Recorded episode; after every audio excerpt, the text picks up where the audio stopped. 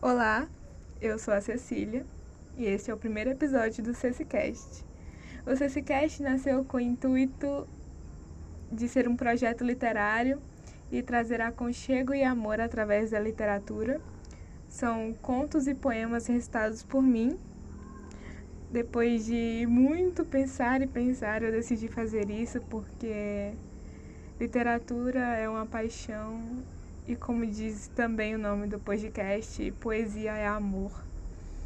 E hoje eu vou, eu vou recitar Carta de Amor, um conto do Carlos Drummond de Andrade, do livro A Boca do Luar. Encontrada no carro do metrô, e dizia assim: Estou pensando seriamente em declarar greve de mim a você, por tempo indeterminado. Não me pergunte os motivos. Você sabe, ou é melhor que não fique sabendo, porque assim a greve é mais completa. E eu quero justamente ser um grevista mais total do que todos os outros grevistas que brigam por salário decente e condições decentes de trabalho. Quero que você fique perturbada e confusa, sem saber o que eu estou fazendo ou deixando de fazer. E a todo instante a se perguntar: que greve é essa?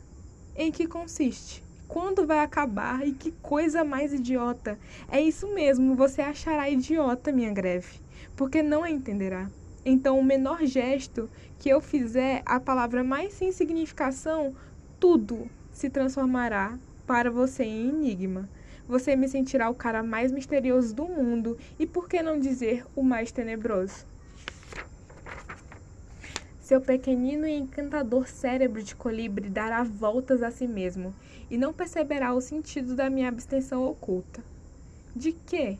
E eu continuarei firme, inflexível, grevista, sem expor minhas reivindicações. De jeito nenhum.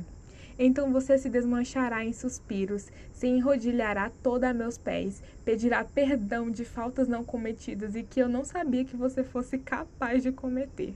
Confessará também as cometidas, mas eu não darei bola e continuarei a tratar você da maneira mais ambígua que estou anunciando. Você será um poço de petróleo repleto de amor, e eu recusarei sondar esse poço inesgotável, ou finjo que estou sondando, mas com vontade de não encontrar o menor indício de petróleo. Esta frase Perdão. Esta fase será curta, pois não quero abusar de sua amorosidade ofertada. Passemos à segunda fase. Você se irritará comigo e, perdendo a paciência, me dirá duas ou três coisas ácidas. Jogará um copo na minha direção ou uma xícara, desses, dessas do trivial do café. Eu desviarei o corpo do copo ou da xícara, e se você me jogasse em cima de um samovar, seria a mesma coisa. Não desistiria da greve. Aí você adota em princípio a ideia de enlouquecer. Só em princípio. Eu é píneo, concluiria você. Conclusão provisória, a ser confirmada pelo psiquiatra.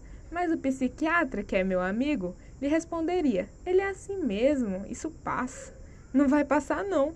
Talvez minha greve seja eterna e nunca mais seremos aqueles namorados que conquistaram o Oscar de melhor idílio no Festival de Angra dos Reis. Continuaremos, sim, dois namorados unidos por esse lado invisível da greve. Como o empresário está cada vez mais preso ao assalariado. Ou este, ou este é aquele, quando ent entram em conflito de interesses. Mas esta nossa categoria não dá prêmio. A terceira fase. Haverá a terceira fase?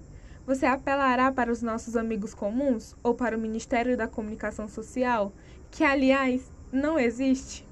Existe só o ministério, não a comunicação. E, é, e que é que eles podem fazer para acabar com uma greve tão fechada, tão silenciosa, tão sutil que nem a reforma da legislação trabalhista, por engenhosa que seja, lhe dará remédio? Bem, se você faz mesmo questão fechada, se sua vida ficar dependendo da elucidação das causas primárias e outras das minhas greves, então eu deixo no carro do metrô um envelope lacrado com os seguintes dizeres no verso: Razões e sem razões de minha greve particular. Para ser aberto no caso de uma explosão nuclear. Não adianta abrir. Nessa emergência, nem haverá quem abra o envelope. Quem sabe? Sempre resta um sobrevivente, ou vários. A Bíblia o mostra. Eu não posso revelar o meu segredo, nem diante de uma comissão de inquérito parlamentar. Minha greve é absoluta. Tenha paciência, garota. Não faço por menos, nem admito intervenções no meu sindicato. Meu sindicato sou eu. Tem uma coisa: não deduza de tudo isto que estou declarando guerra. Guerra é guerra, greve é outra coisa. E a minha intenção é outríssima, sem quebra, atenuação ou extinção do amor. Pois você não vê, boba, bobíssima, que isto ainda é amor. É mais amor do que amor. É a minha, é a minha forma de amar você, de um jeito só meu, que nem você mesmo é capaz de aprender em sua mineral abismalidade. Dio, como te amo. Até. E é com este lindo conto que elucida uma inflexível greve de amor que eu me despeço, agradecendo cada pessoa que dispôs do seu tempo para me ouvir, agradecendo também a cada incentivo e apoio, todos os meus amigos que, que sempre me apoiaram tanto com a literatura e com a poesia. Obrigada, é, uma boa semana e que dias melhores venham. Poesia é amor.